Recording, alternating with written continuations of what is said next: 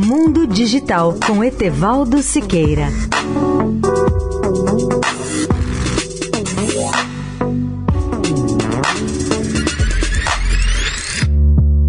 Olá, ouvintes da Eldorado. Cidadãos norte-americanos perderam mais de um bilhão de dólares em golpes de criptomoedas desde o início do ano passado, à medida que os criminosos passaram a explorar o crescente interesse popular em obter riquezas digitais rápidas, de acordo com uma nova análise da Comissão Federal de Comércio, a FTC na sigla em inglês.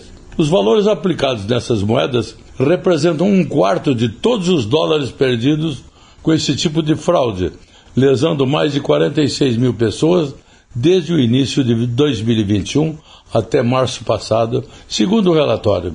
Para se ter uma ideia, as perdas em criptomoedas no ano passado foram 60 vezes maiores do que em 2018.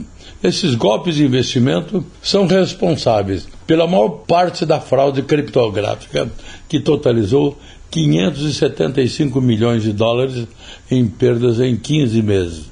Os fraudadores frequentemente atraem as vítimas nas mídias sociais e depois mostram seus investimentos obtendo ganhos falsos. Em alguns casos, a FTC descobriu, os investidores concluem com sucesso as retiradas de teste num tipo de cilada para convencê-los de que o acordo é sólido.